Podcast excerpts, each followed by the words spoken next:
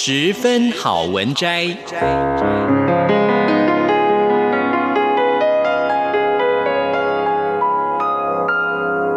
十分钟的心灵补给站。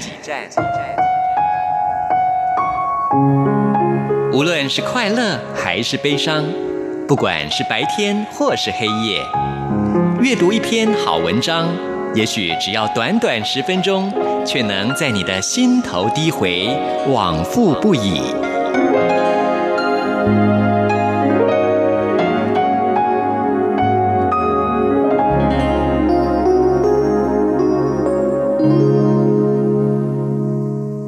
各位亲爱的听众朋友，您好，欢迎您再一次的收听《十分好文摘》，我是李正纯。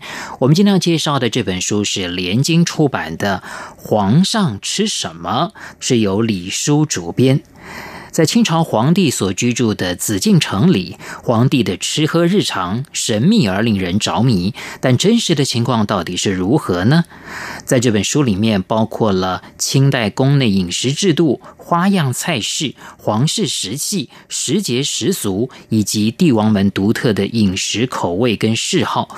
有权威的档案、丰富的内容、精美的插画，还有满满的八卦精神，彻底的颠覆读者对于紫禁城里帝王生活的认识跟想象。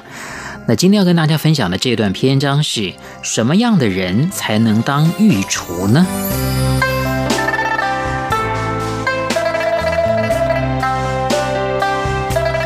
应聘公务员自古就是一个难题，做官是需要学历的，寒窗十年也不一定能够中举入仕。当将军是需要出身名门的，自小习武，屡立战功，活了下来才能够成为一代名将；而御医又需要尝尽世间百草，灵感乍现，一味良药解救众生，才能够为皇帝瞧病。既然无法在江山社稷上为皇帝分忧，退而求其次，御厨倒是不错的选择。在国家级大厨房里，选用天下最好的食材，不慌不忙地炖炒煎炸，侍奉皇帝的一日三餐。皇帝也是普通人，他们似乎对御厨有着天生的宽容。不管你来自哪里，不管你出身如何，只要你厨艺够好，都能够被皇帝宠幸。皇帝是满族人，自然御厨也是满族人。随着清军入关带来的满族厨师，成了清宫的御厨核心。他们大多子承父业，传男不传女。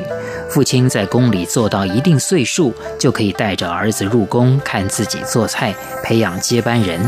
如果没有儿子，那这道菜无人继承就失传了。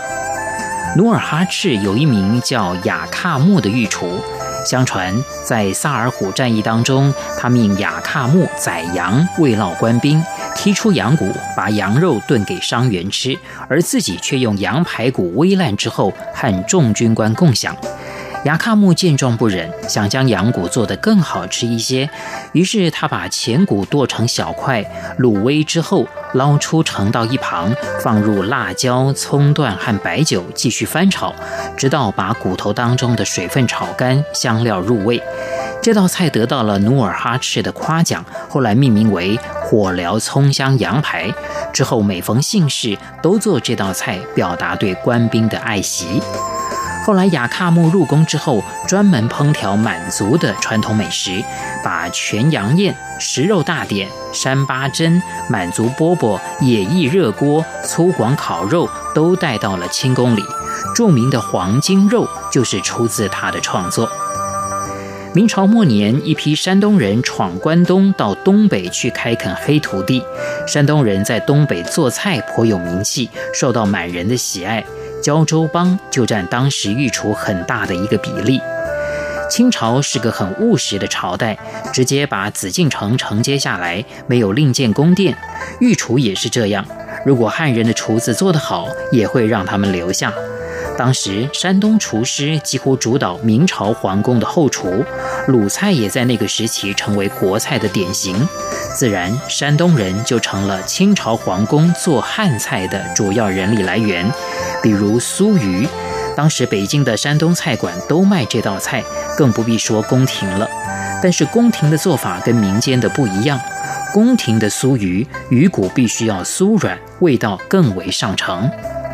乾隆对蔬菜的钟爱起源于张东官，在乾隆第四次南巡当中，他在苏州织造普福家偶然品尝到了张东官做的菜之后，赞不绝口，就把他带回京城，任为御厨。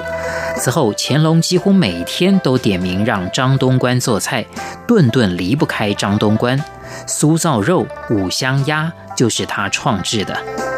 到了张东官七十多岁，随乾隆第六次南巡的时候，乾隆才下旨让他回家养老，但还要苏州织造另选一两名精壮的苏州厨师去膳房做膳，可见乾隆对蔬菜的热爱。看过连续剧《还珠格格》的人都知道，那位招蜂引蝶的维吾尔族香妃。这位香妃在历史上是确实存在的，就是乾隆皇帝身边的容妃，而且乾隆对她十分宠爱，特地为她招募了回族厨师，专做清真膳食。做清真肴饌的御厨叫努尼玛特，他在容妃跟随乾隆东巡的时候，一路上为容妃做了羊希尔蘸。这是满洲鱼，也就是肉糜，还有回族饽饽等五十多种美食。到了正月宫中宴会，努尼玛特还特意做了羊肉馅馄饨，受到了皇帝的赏赐。御膳房是一个鱼龙混杂的地方，什么人都有。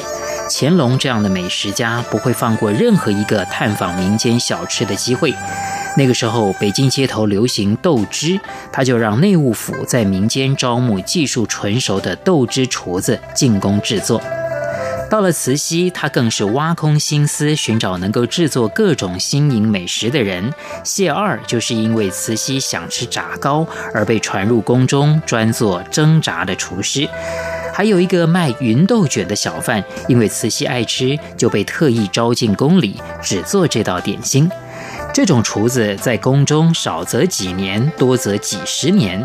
有的人每年只做一两次，有的甚至从来没有被传召过。这样一些游走市井的小摊贩，对一心想当御厨而苦练厨艺的大厨来说，就是有心栽花花不开，无心插柳柳成荫。想做皇帝身边的人，不仅要有拿手绝活，还要运气好。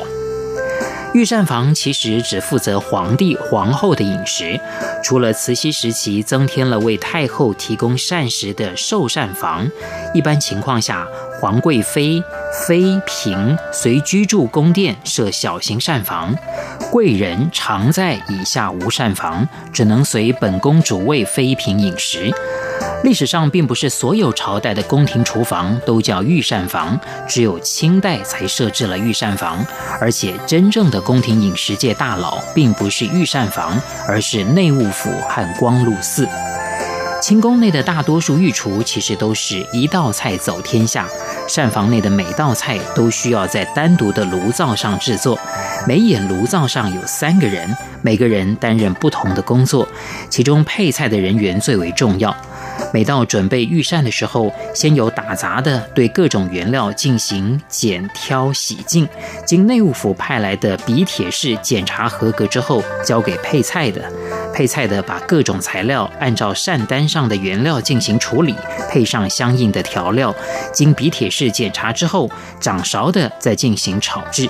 所以，我们印象当中的各位厨艺大师，可能连你的厨艺都不如呢。